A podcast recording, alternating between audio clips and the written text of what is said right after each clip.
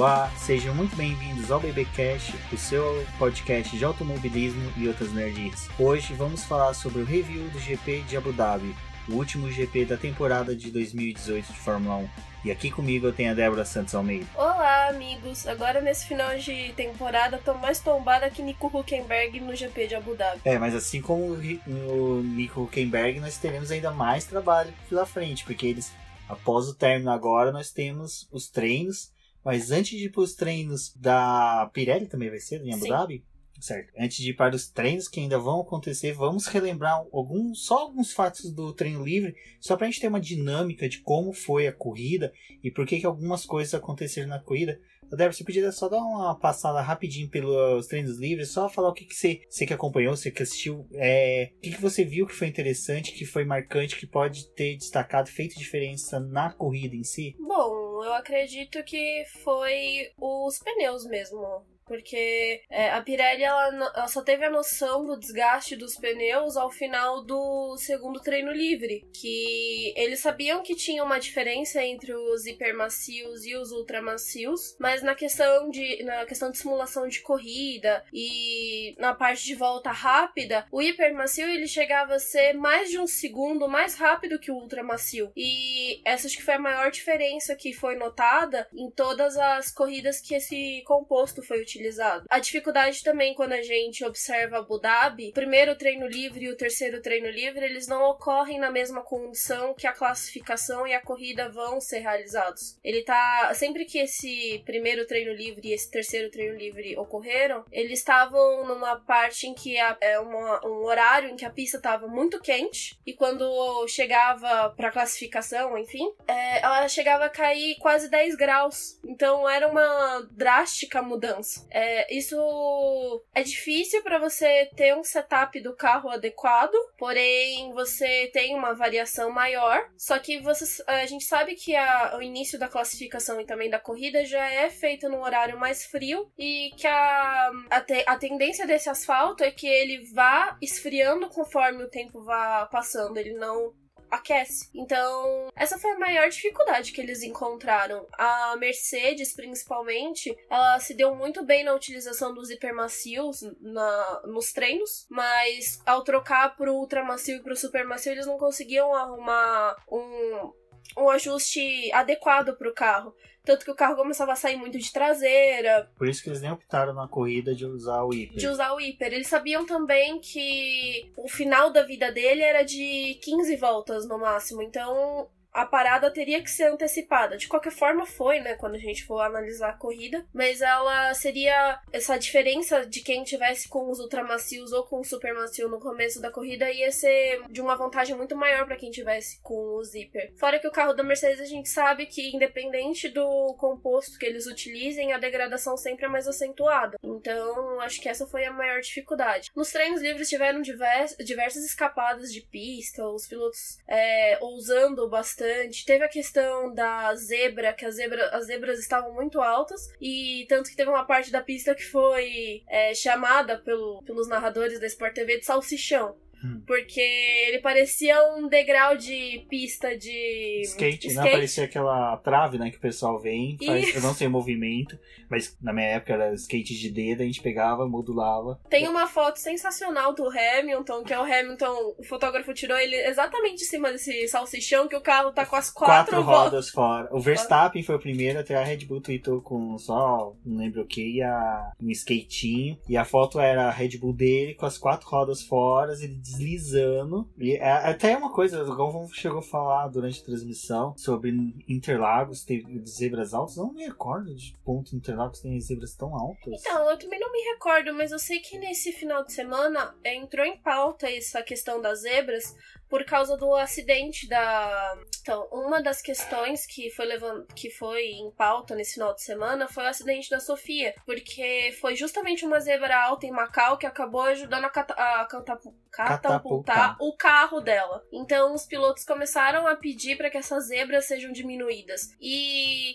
você via que eles é, abusavam muito dessas zebras e também iam nessa parte do salsichão lá e acabavam usando ele demais. Só que era uma forma de também mostrar que aquilo ali não precisa estar tá ali. De qualquer forma, eles precisam desse movimento para poder fazer a volta. A gente sabe que algumas vezes extravasar os limites da pista acaba ajudando a ganhar vantagem, uhum. que também foi uma questão da corrida, mas é uma coisa inevitável quando mas você. Mas eu acho que hoje em dia, com tantas câmeras, a pintura da pista já. Telemetria que dá pra você Possibilita ver se o piloto abusou excessivamente a ponto de ganhar vantagem ou não. Quem foi o Verstappen ano passado em Austin, que ele foi classificado não, ele tomou penalização que ele saiu do pódio? Foi, foi por causa de uma barreira física que viu que ele abusou. Foi por causa da câmera, viu que ele colocou os quatro rodas fora da pista. Exato. A mesma coisa num lance, uma curva dessa. É, eu, eu temi pela, pela questão da suspensão. Eu lembro que foi no quali, pulando um pouco, que os carros da Sauber, quando retornavam, os mecânicos olhavam justamente a suspensão do lado esquerdo, que era o lado que pegava nesse salsichão. Eles, eles passavam a mão e ficavam olhando a suspensão para ver se tinha na, na trinca. Então você percebia que era algo especial, porque do lado direito eles não estavam nem olhando. E várias vezes eles também tiveram que fazer a verificação do assoalho. Vários pilotos Sim. acabaram reclamando, porque o assoalho é uma parte muito importante do carro. Tanto na questão aerodinâmica, como ele tá ali para poder sustentar todo aquele chassi. E eles acabavam reclamando de que ao passar por essas zebras ia danificando aos poucos o assoalho e ia danificando também a parte de comportamento do carro. Acho que aproveitando essa parte da discussão das zebras, a gente já pode entrar pro quadro, né? O quadro até que foi sossegado, não tivemos grandes surpresas. Eu acho que a única grande surpresa mesmo do quali foi as voltas do Leclerc, Charles Leclerc. Leclerc. Porque no Q1 e no Q2 foi sensacional você ver ele vindo arroxeando os setores no 1 e no 2. Quando chegava no terceiro, acabava perdendo um pouco de. É, ele sempre que ele retornava na pista, ele tava com um composto melhor, ele vinha com um acerto melhor. É lógico, os demais pilotos também vinham, uhum. ele roxava vamos falar assim, os três setores, ou pelo menos os dois primeiros. Só sempre. que o que era interessante era que Vettel e Hamilton já tinham fechado Sim, as isso voltas. Que eu ia falar.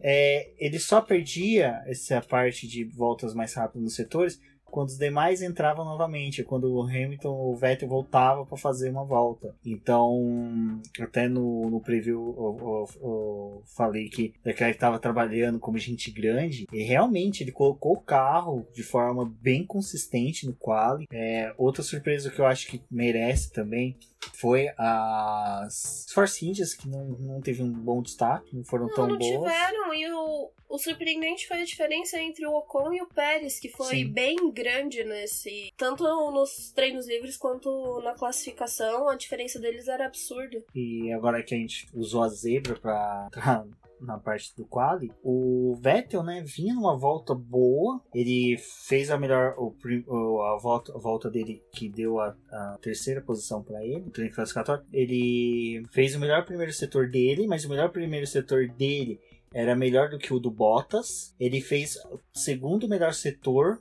e no terceiro ele se prejudicou justamente nessa nessa, nessa lombada, né? Nesse salsichão uhum. que tem na zebra. Eu lembro que a gente acompanhando, né? Porque eu acho que ele foi o último a, abrir, a fechar a volta dos que estavam disputando a pole diretamente. E ele pegou, né? O lado Pegou esquerdo. e nisso o carro dele saiu um pouco de traseira, Sim. que também nessa correção dele ali você já perde ele perdeu exatamente os milésimos que ele, que ele iria, porque, se eu não me engano, no Q2 ele passou em segunda posição e pouquíssimos centésimos do Hamilton. Ele, ele tava fazendo umas voltas muito boas. Ele e o Kimi estavam fazendo voltas muito boas. A Ferrari casou bem com, com a pista esse final de semana. É que assim, a, a Mercedes também tem uma coisa que a gente não falou treino, dos treinos livres, mas que, ele, que ela se, meio que se entregou. Isso eu achei muito engraçado. Ela, ah, já que o campeonato acabou, Sabe essas rodas que vocês estão discutindo se são ilegais ou não? A gente vai usar. E, meu, desculpa, fez diferença. Fez diferença. Eu acho que não no Bottas, mas no Hamilton fez diferença. O Hamilton foi soberano. A partir do terceiro treino livre em diante, ele foi soberano em pista. As Ferraris, a gente sabe, isso eu aprendi lá em 2008, quando o Massa chegou para a final aqui. Ele falou que a vantagem que chega quando você tem que disputar uma corrida na final, é que você pode utilizar lubrificantes, combustível, tudo, tudo diferente, para o motor chegar no final, você tirar do carro e jogar fora. Era praticamente isso que ele falou na época. Mercedes e a Ferrari, até a Red Bull deve ter utilizado da mesma. Acredito que até a McLaren, pelo desempenho que o Fernando Alonso apresentou, ele foi pro Q2, né? Uhum. Então, isso pro carro dele já era algo surpreendente. O carro do Sebastian Vettel foi muito superior aos que as Mercedes eram durante o ano. Ah, o rendimento foi muito bom e também a gente pode lembrar da fala do Toto Wolff, né? A gente vai pra essa corrida pro tudo ou nada. É, eles queriam uma dobradinha. É. Eles queriam uma dobradinha total da, da equipe. Eu acho que tudo ou nada, acho que eles até pensavam em fazer algo tipo. Ah, vamos fechar o ano 100% com uma dobradinha, melhor volta, pole, tudo, né? Que não foi possível. Mas foi. foi o próprio quadro foi gostoso de acompanhar. Foi um dos quadros, acho que mais gostosos dos últimos tempos. Um o de Charles Leclerc. É, porque ele já tá botando aquela pilha e você já começa a traçar coisas pro próximo ano. Não que isso seja o melhor parâmetro, porque se a gente for analisar a temporada que o Bottas teve no ano passado, não se compara nada com a temporada que ele teve nesse ano. A gente também pode falar que mesmo o carro da Sauber tendo evoluindo durante o ano, é, ele ainda é um carro abaixo do da Ferrari, e sempre que você sai de uma equipe mais baixa e vai para uma de ponta, é, as suas percepções acabam mudando. Tanto que a gente pode até falar isso por conta do videogame. Quando a gente pega uma equipe pior no videogame, a gente consegue andar com ela melhor do que se a gente pegar uma Ferrari ou uma Mercedes para poder Sim. correr. E- Vai da questão da habilidade. Não, não, o do Charles Leclerc no quali, o que foi, foi bacana, que você até me chamou atenção, que ele chegou no Q3 sem um do zíper, né? Sim. Já tinha acabado, porque deve ter usado bastante dos treinos livres, o que é bom. Porque eu- no, no post do preview, nossa, eu tava vendo as escolhas de pneus deles, todos eles abusaram do hiper. Sim. O volume de hiper foi muito maior. É que eu acho que eles tomaram por parâmetro a questão das outras pistas, né? Não teve tanta diferença entre o hiper e o ultra. Então tem como a gente utilizar hiper e super pra poder fazer uma boa corrida. E não foi o que foi adequado pra corrida. Bom, e do Charles Leclerc ele já puxa o gancho pra corrida, porque ele teve uma boa largada. Simplesmente ele apareceu entre as Ferraris Red Bulls, ali na largada, né? Ele largou, ele se classificou em oitavo e ele se enfiou no meio das Red Bulls, tanto que teve uma hora que acho que ele tava em quinto ou era quarto. Depois que começou a reorganizar o grid, ele voltou à posição que seria praticamente de Ah, ele- origem ele, dele. chegou a pressionar o Kimi, né? Até que a gente comentou, olha, pressionando o Kimi Raikkonen. Mas antes até mesmo dele chegar no Kimi Raikkonen, a corrida teve, acho que, um dos acidentes mais estranhos, assim...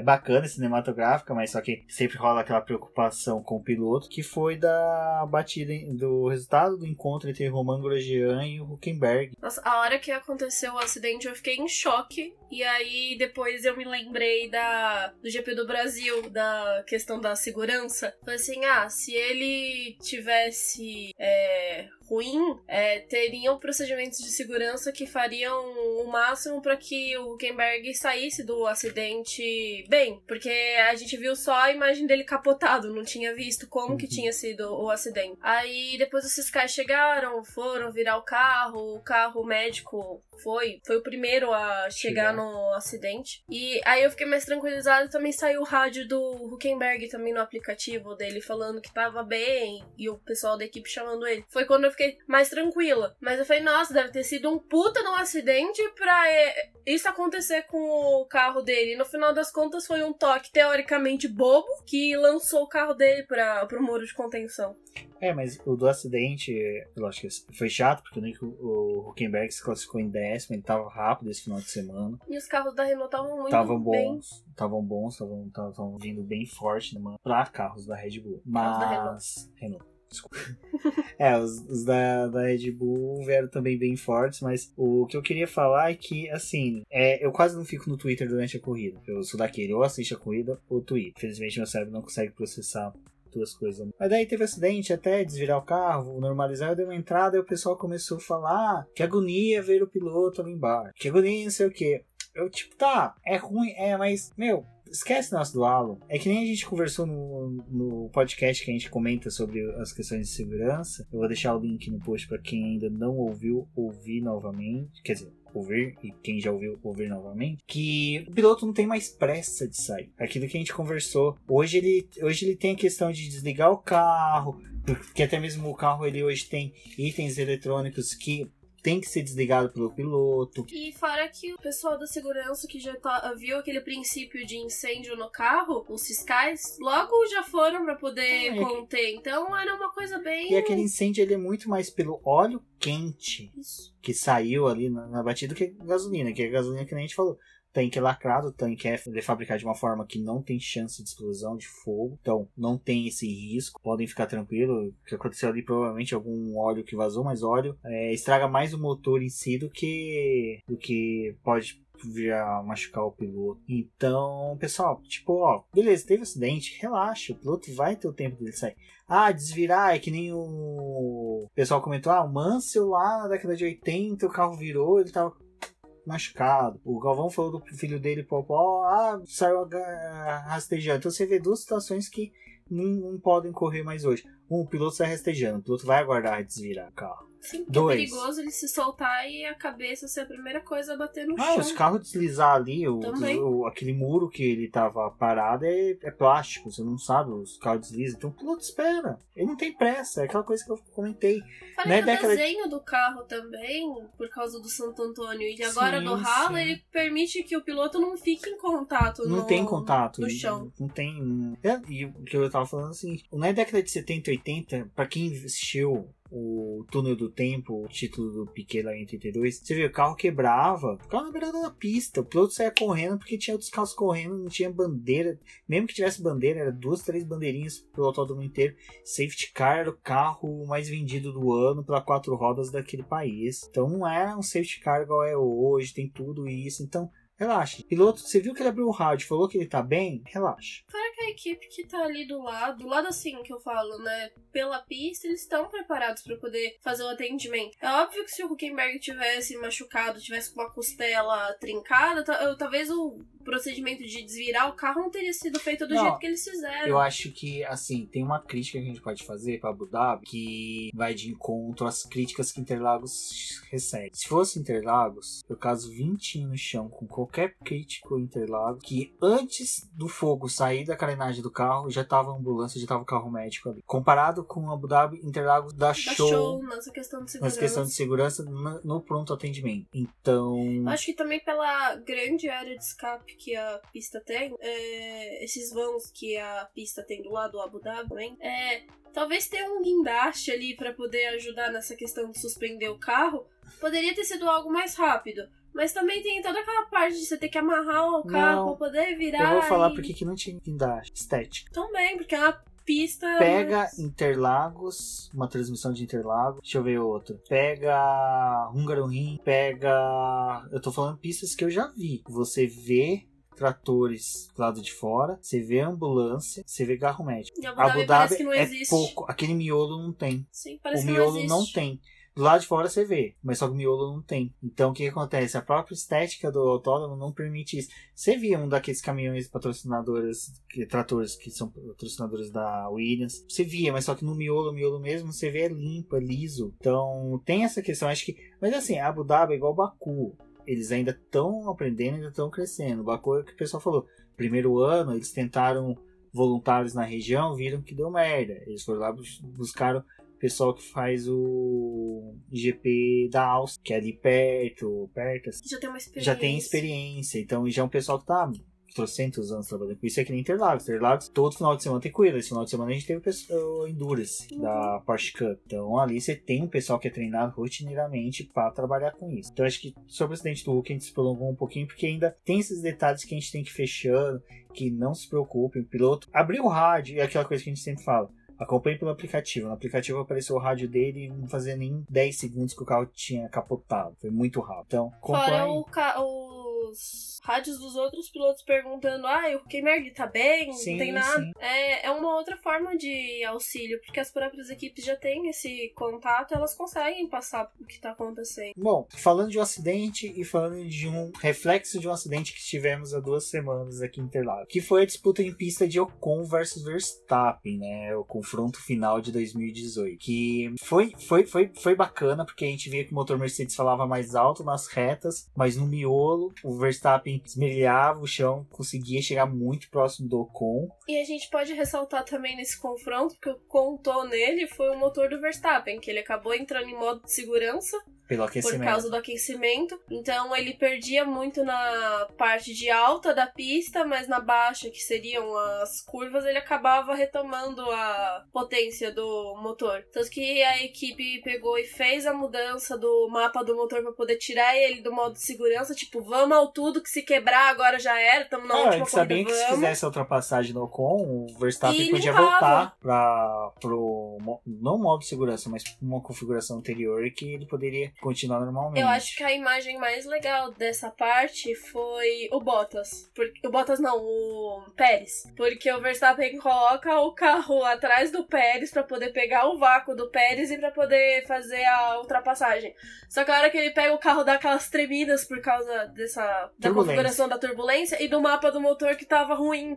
Então, dava aquele negócio, parecia que o carro ia parar ali mesmo. E uma coisa que foi bacana, a própria configuração da pista, em que as duas zonas de DRS é uma depois da outra. Então o que acontece? O Ocon tomava ultrapassagem na primeira, retomava na segunda, ficaram isso várias voltas. E assim, foi bacana porque, vamos pôr, as disputas foram limpas, foram acirradas, é diferença Uhum. de, de bem grande de disputas sujas, então elas foram acirradas, os dois foram combatíveis na defesa da posição. E eu também acredito que é aquela questão do estilo de pilotagem deles. Porque o Verstappen, ele tem essa pilotagem mais agressiva. E aí você olhava pro Ricardo fazendo as mesmas ultrapassagens nos outros pilotos e ele escolhia pontos específicos da pista, ele não ficava tentando em vários pontos, ele sabia, ah, quando chegar naquela curva ali, eu já vou conseguir passar, então não preciso ficar tentando aqui. E o Verstappen não, ele ficava tentando tirar no fiozinho de cabelo, onde ele podia enfiar o carro, ele colocava pra poder tentar fazer ultrapassagem. Eu já olho pro Ocon numa forma não mais limpa, mas É que mais o- parecida com o que o Ricardo tava fazendo, é, o porque ele deixava pode dizer o que ele fica Verstappen. entre o, o Richardo e o, e o Verstappen. O Ocon fica entre os dois na questão de É ultrapassagem. Eu acho que a questão de ultrapassagem do Ocon é muito parecida com o piloto que eu vi. Ele é muito parecida com o Alonso na época da Renault, em que ele usava o corpo do carro como a, a ferramenta de ultrapassagem. Ele simplesmente chegava rápido, colocava o carro na onde que ele queria e não, não é que ele deixava pro outro piloto decidir. É que ele mostrava pro outro piloto, não adianta você querer vir me ultrapassar, que eu já tô aqui. Eu já tô com meio carro adiante. Eu tô com meio carro à frente. Então, isso é, é a característica do Ocon. Que é uma pena, né? Infelizmente não vai estar ano que vem no grid. Seria muito interessante continuar com o Ocon. Porque você viu que Ah, esse, foi contratado como terceiro piloto, Terceiro né? Mas. Se, se, o, se o Bottas tiver um desempenho tão pífio quanto teve esse ano, não na questão de escudeiro, mas de pilotagem, quem sabe não pode ser sacado. É uma pena pro Bottas, mas é aquela É, porque coisa. o Bottas só tem um contrato de mais um ano, Sim. então é o momento da Mercedes ou descobrir um novo talento ou já Eu utilizar acho do que que, já tá na tem. hora dela descobrir um novo talento. Ela precisa também. Porque tudo bem, tem o Russell, mas o Russell é outra questão. Sobre ainda esse final de batalha Red Bulls versus Force India, eu acho que um que é interessante que você falou do Richard, é, ele fala, né, até essa semana ele deu uma entrevista que ele falou que a Fórmula 1 mudou a forma de ultrapassagem depois dele. É, eu acho que sim, que que ele que a Fórmula 1 mudou a forma de ver ultrapassagem, realizar ultrapassagem depois dele depois de 2014, mas um piloto que em vídeos, em relatos, textos que eu vi que fazia ultrapassagens semelhantes a ele era o Emerson Fittipaldi, que tem até um, tem uma célebre frase do Jack Stewart que era eu vou é possível canelada minha no piloto, não lembro se era o Jack Stewart ou outro piloto da o Ronnie Perkinson que falava isso, mas eu acho que é o Jack Stewart, que ele falava assim, o Emerson, eu olho no retrovisor, ele tá eu olho no outro e tá. Na hora que eu vou olhar no outro, ele já me passou.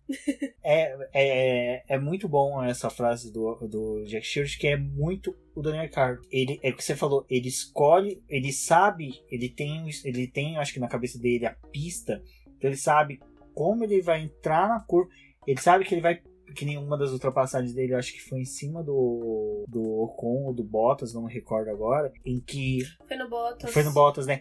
Que ele, ele abriu demais a curva pro Bottas fazer Mas a curva eu- normal, é. mas só que ele saiu muito mais bem tracionado.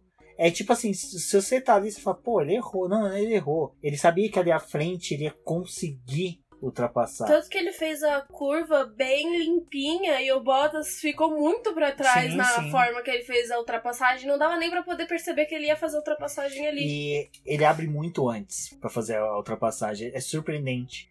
O domínio que ele. Eu acho que o que o Ricardo tem, que os outros não têm, é um domínio de freio muito bom. Ele não trava pneu, ele vem rápido, consegue frear. É a dica do amigo do Celone, que você dá um totozinho no freio, que aquilo ali já faz toda a diferença do teu rendimento. Exato, o Totozinho.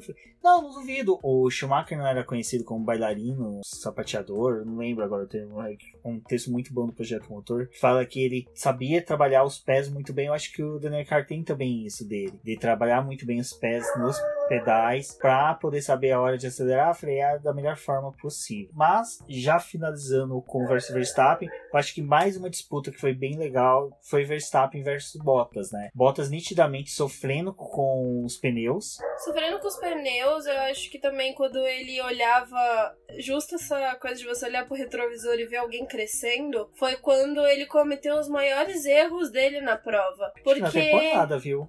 também, Acho que, porque acho que, acho que o, o Bottas ele se apagou muito em disputas de posição. Não foi o Bottas do ano passado. Ano passado ele era muito mais aguerrido em disputas de posições. com o Vettel ele praticamente estacionou na pista pro Vettel passar. Era como Sim. se fosse o companheiro dele Fosse de o equipe, Hamilton pra ultrapassar. falando, ah, Exato. vou passar. Ele, ele, ele, ele deu. Ele, é, eu até falei, falei, nossa, ele parou. Eu acho que ele chegou ali e falou, cara, não quero mais disputar a posição, passa, segue, vida que segue. Porque realmente o, Ocon- o, Ocon, o Bottas ele tava apagado nas, nas- nesse momento das disputas. Em disputa de posição, esse ano ele foi apagado. Ano passado ele foi muito mais aguerrido. Eu acho que até na época da Williams ele era um piloto um pouco mais duro, do Duro. que foi esse ano. Eu coloco o que o Toto Wolff falou essa semana. Baku foi um golpe duro pra ele. Baku ele teria saído na liderança do campeonato, possivelmente, e aquilo ali teria fortalecido ele. Eu acho que Baku e a própria declaração do Toto Wolff chamando ele de escudeiro deu uma desanimada no Bottas pra essa temporada.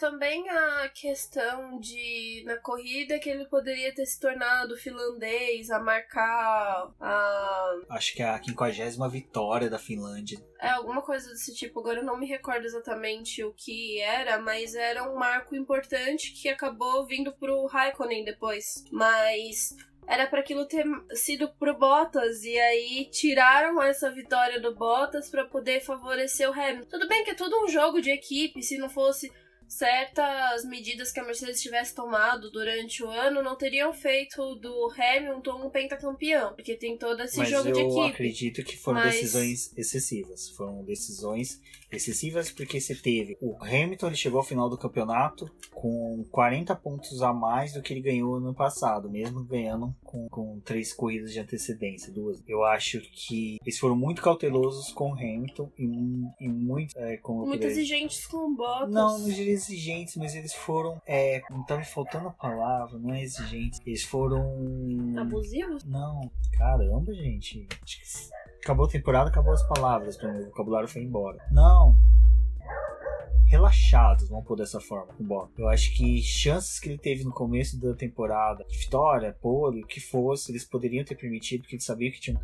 Tá, tudo bem, no começo Ferrari chegou a, a- a dar, dar trabalho pra Mercedes, mas eu acho que depois que o Vettel ali, Alemanha, é, própria Japão, você teve momentos que você poderia ter falado, não, Bottas, vai, vai, vai, vai calmo, vai tranquilo. Ele foi ficando muito apagado. Rússia, o próprio GP da Rússia. Sim, ele foi ficando muito apagado e a gente olha pro carro da Mercedes que você tem o mesmo instrumento de, de trabalho ali na questão dos dois. Exato. E ele não conseguia entregar nem assim a metade do que o Hamilton tava entregando. Eu acho que das três. Vai, vamos pôr quatro, vamos pôr a Renault junto. Ele era bom também de volta de volta rápida em Sim, corrida pole, e momentos decisivos. é, mas eu falo assim, das quatro equipes, a dupla que mais o segundo piloto se distanciou mais foi o Bottas. Ferrari, desculpa, Ferrari, Kimi e o Vettel esse ano foram, tirando os erros do Vettel, foi um ano bom do Vettel, não foi um ano ruim. Do Kimi, surpreendente, foi um ano assim de tirar o chapéu. Esteve em todos os Q3. Uhum. Então, assim, foi um excelente ano do Kimi, um bom ano do Vettel. Hamilton, não tem o que se dizer. Os próprios números dele falam Não, por ele mesmo. É, ele pode ter feito a besteira lá que ele fez do pneu de não Se querer desfazer do desfazer do pneu, pra quem não sabe. como ele marcou o maior número de vitórias de poles, a Pirelli deu um pneu de para ele, tamanho real. E o Vettel, o Hamilton simplesmente falou: "Ah, não quero, o que, que, eu vou fazer com isso? Eu não tenho espaço, vou dar para um fã. Tipo, cara. Eu achei meio controverso porque na classificação, é, acho que foi David Coulter que perguntou para ele se ele ia querer ter um carro da Mercedes desse ano na casa dele. Ele falou assim: ah, a gente não pode ficar com o nosso carro, ele vai pro museu da Mercedes. Mas ele falou com carinho pelo carro que se ele tivesse o carro, talvez ele ficaria com ele. Usaria de. Fazer que nem o nosso Piquet que tem na parede. Isso! Mas ele falou, falou, assim: ah, mas eu também nem posso ficar com um carro desse porque não cabe na casa da minha mãe. Mas o pneu cabe, gente. Fica com o pneu. É, então, tem, tem essa questão. Então, eu acho assim, ele pode ser filha da mãe nessas atitudes? Pode. Mas o cara é pentacampeão. 11 poles, acho que 10 vitórias. Poles 8. Não, não, tô falando 11 ah, poles. nesse nessa, ano foram ano. 11. Então, acho que assim, ele passou o rodo na concorrência. Então, por isso que ele passou o rodo literalmente no companheiro. Ele foi muito mais psicológico pra cima do companheiro que qualquer outro dele. Acho que até o Verstappen por mais que o pessoal fale, ah, o Ricardo, não sei o que. Meu, o Ricardo, pelo estilo de pilotagem dele, ele foi muitas vezes muito superior ao Verstappen. Um cara que não é agressivo levou a Red Bull, que quebrava, tinha dificuldades, a posições que ninguém conseguia. Em Abu Dhabi mesmo. Acho ele que foi não. muito bem em Abu Dhabi Sim. e na classificação ele classificação, eh, classificação não, classificou na frente do Verstappen. É, foram as questões da corrida Mas- e a questão da parada que prejudicaram ele um pouco. Eu gosto mais do estilo de pilotagem do Ricardo que o Verstappen. Verstappen pra mim é espetacular pra assistir, mas pra torcer, como ter o meu piloto, eu gosto muito mais do Ricardo. Nem tanto que eu, eu sempre torci que ele viesse pra McLaren. Ainda tenho esperanças que ele venha pra McLaren. E que a McLaren dê um bom carro pra ele. Porque ele é o estilo de pilotagem que casa com o estilo até de, vamos por política interna da McLaren. A McLaren sempre prezou por pilotos bem parecidos. Tudo bem, a gente teve alguns loucos varridos aí pelo caminho, mas é o estilo que a McLaren gosta. Que é o cara que leva o carro até o final da corrida. Então, fechando, acho que só comentar da triste despedida do Kimi Raikkonen. Carro quebrou. Simplesmente apagou o volante. Você mesmo falou perigo, né? Perigo porque apagou o volante na curva e aí ele virou o carro pra poder tirar ele do caminho, saiu pelo menos ileso. Tem Mas toda- eu acho que foi um susto desnecessário ali. Foi muito estranho aquilo do carro apagar simplesmente e parar. Mas a gente também sabe que chegando em Abu Dhabi, os carros estão completamente destruídos, os motores já não estão no rendimento que eles deveriam estar. É sempre uma corrida de risco nessa questão de equipamento, porque Equipa- por mais que é passa grande. a por manutenção, eles estão numa questão de ambiente completamente diferente por causa da atmosfera, porque é perto do mar e tem toda essa limitação. É Calor. calor, é um circuito anti-horário, que também é uma dificuldade para os carros. Você tem curvas de 90 graus. Curva de 90 graus para carro de Fórmula 1 é uma tristeza, que exige muito, porque você tem que fazer o entrar o mais rápido possível e sair o mais rápido possível, fazendo o miolo o mais rápido possível. Então você tem que ser muito rápido numa curva de 90 graus. Então é por isso que curva de alta sempre é melhor para carro de Fórmula 1. Foi uma pena, porque eu mesmo no meu bolão apostei numa, num pod do Kimi Raikkonen. Eu queria, eu acho que despedida dele da. É, é assim, a gente quer todos no pod numa despedida, né? Richardo na, da Red Bull.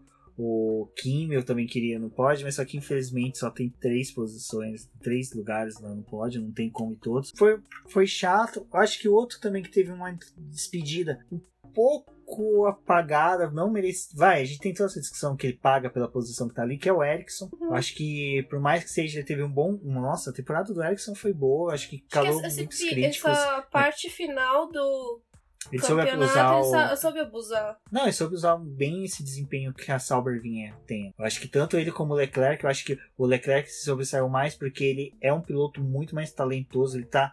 Ele vai chegar ao nível de Vettel, Hamilton, Alonso um dia. O, o Ericsson, não, o Ericsson acho que ele é um piloto muito mais para se perpetuasse na Fórmula 1, seria um Coulter da vida, mas só que sem vitórias Uhum. um Huckenberg, quem sabe. Tivemos as quebras, né, do Ocon, que mal conseguiu chegar no pit stop, porque ele tentou entrar no pit. Gasly, O Gasly foi bem parecido com o que aconteceu com o Ocon, né? Teve o vazamento de óleo, o motor perdeu a potência e apagou o carro. exato. o que ocorre que é aquela coisa, temperatura excessiva, motor é exigido. Então eu acho que da corrida em si a gente pode falar isso. O Van Dorn teve uma disputa de posição ali, achei surpreendente. Sim. Van Dorn disputando posições, foi, foi bacana. Infelizmente também deixa a Fórmula 1, mas vai estar na Fórmula E.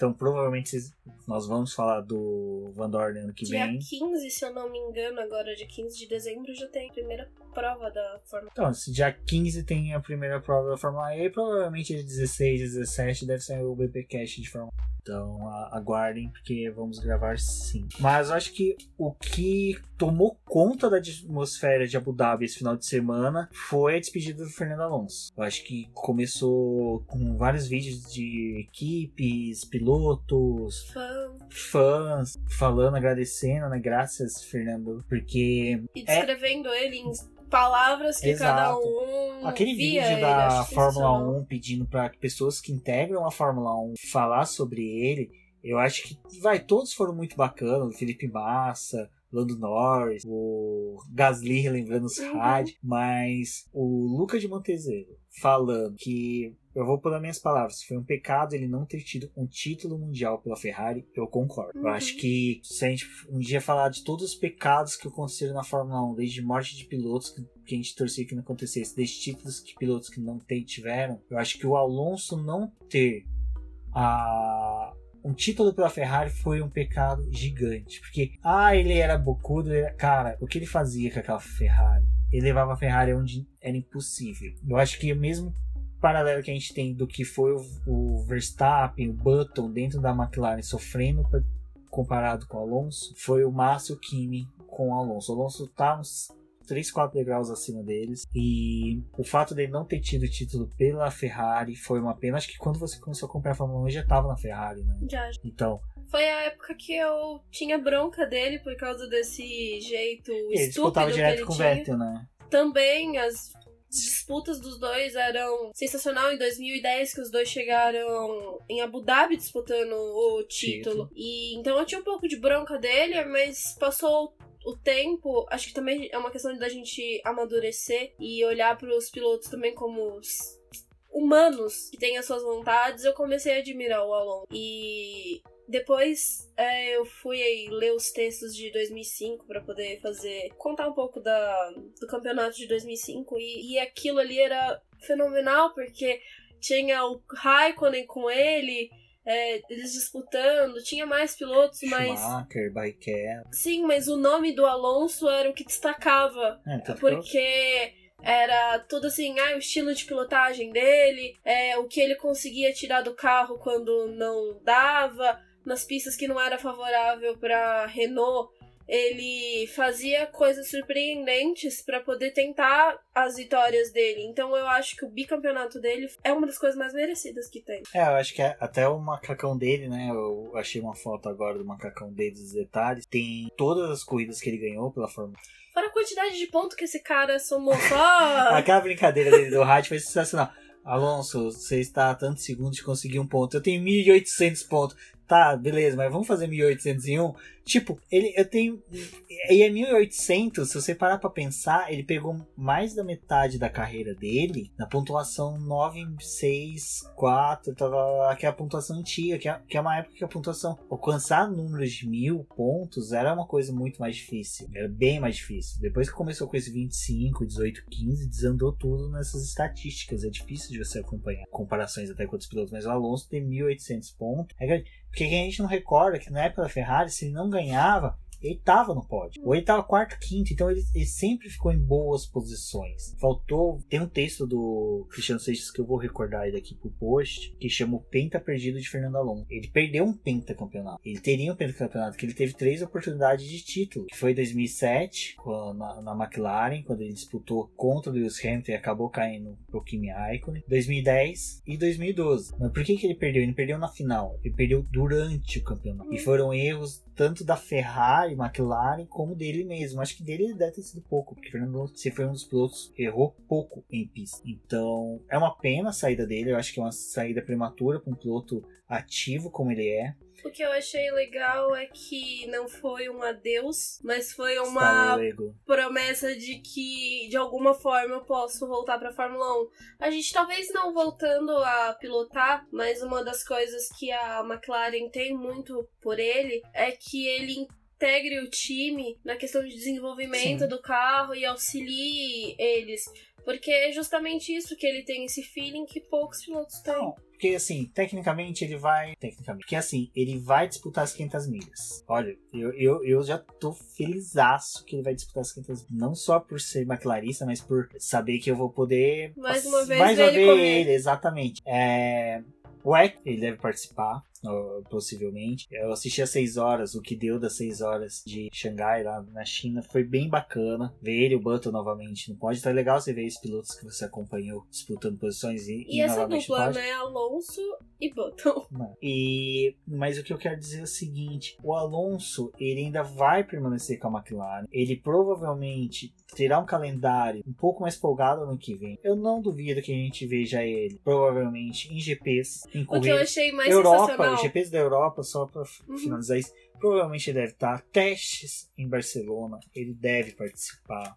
Ele deve participar também de outras provas. Acho que Daytona, ano que em janeiro, ele deve participar novamente. Teve brincadeira dele com o pessoal da NASCAR. Então a gente tem tudo isso. Cara, ver o Alonso participar em outras provas é um show à parte. Porque você tem toda a questão dele ser carismático, ele é. Se você vê a, preview da WEC, ele dando autógrafo, brincando com os fãs, você percebe que ele é um cara carismático. ele 500 recebe. milhas ano As passado. 500 ele... milhas ele também. Eu sei que tem um vídeo muito bom que é do Tony Canan falando: Olha, eu vou te avisar como é que é o final de semana das 500 milhas. Ele fez exatamente como o Tony Canan falou: Ó, tem jantar com o Mario Andretti, tem isso, tem aquilo. Ele fez tudo, foi formidável. Então eu acho que o automobilismo também ganha com a saída dele da Fórmula 1. Porque a Fórmula 1 engessou os pilotos dela. Eu acho que ele saindo, ele consegue. Voltando ao macacão dele, o macacão dele tem as vitórias da Fórmula 1 com os tracinhos, duas estrelas do título e as três coroas, faltando uma a ser preenchida. Então vai ser bacana ver ele correr atrás dessas coroas. E eu não duvido que ele deve disputar novamente 24 horas de Le Mans, porque é, muitos falam do título dele ser tido com carro único, porque só a Toyota tinha o LMP1. Mas eu acho que ele deve disputar novamente, meio pra confirmar: olha, eu sou Eu bom, fiz. eu Uhum. fiz por merecer. A única coisa que ele falou brincando, né? Porque o David Coulter perguntou pra ele: Ah, você pretende voltar pra Fórmula 1 de alguma forma? Ele: Ah, sim, mas não como comentarista.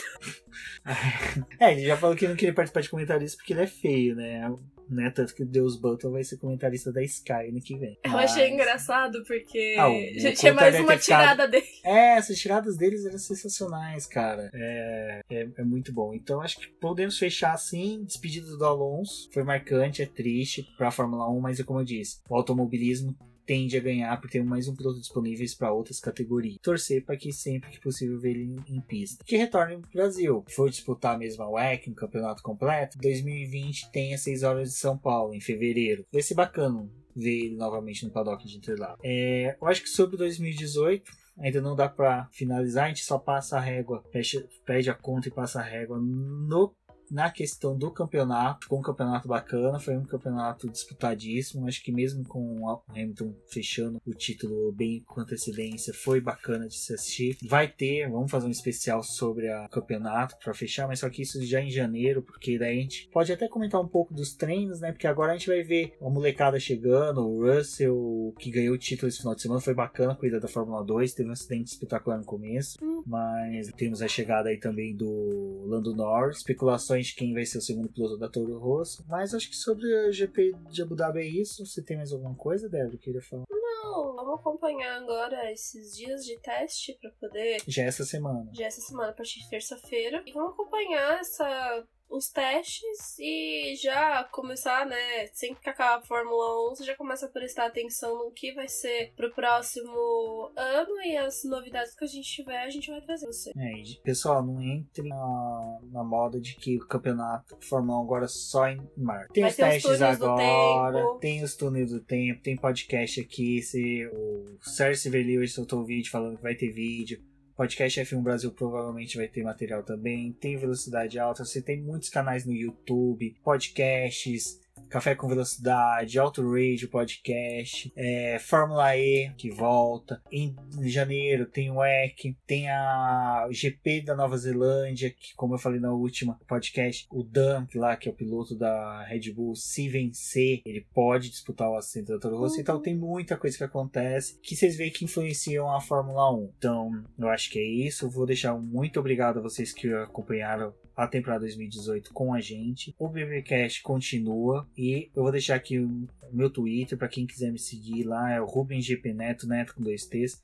Esse nick é para todas as redes sociais. Vocês também podem seguir o Boletim do Paddock nas redes sociais, sempre com o Boletim do Paddock. Só no Twitter que eu não consegui caractere suficiente para pôr o Boletim do Paddock. E ficou no Desboletim que. Você também pode falar com a gente comentando o post nas redes sociais, mandando e-mail para contato@boletimdopaddock.com.br. Agora eu vou pedir para Débora deixar os contatinhos dela. Um forte abraço a todos. Ah, e mais uma coisa. Essa semana vai sair um, uma, uma, uma forma de vocês apoiar o, o Boletim do Paddock Vai ser bem bacana. Quem puder participar, fiquem atentos. Forte abraço a todos e até a próxima. Até a próxima, amigos. É, vocês podem conversar comigo pelo Twitter, que é TheFlowers, e pelos nossos canais do Boletim do Paddock. Sempre que vocês quiserem é, trazer alguma coisa pra gente, uma discussão, a gente vai estar tá atento às redes sociais para poder responder vocês. E até logo!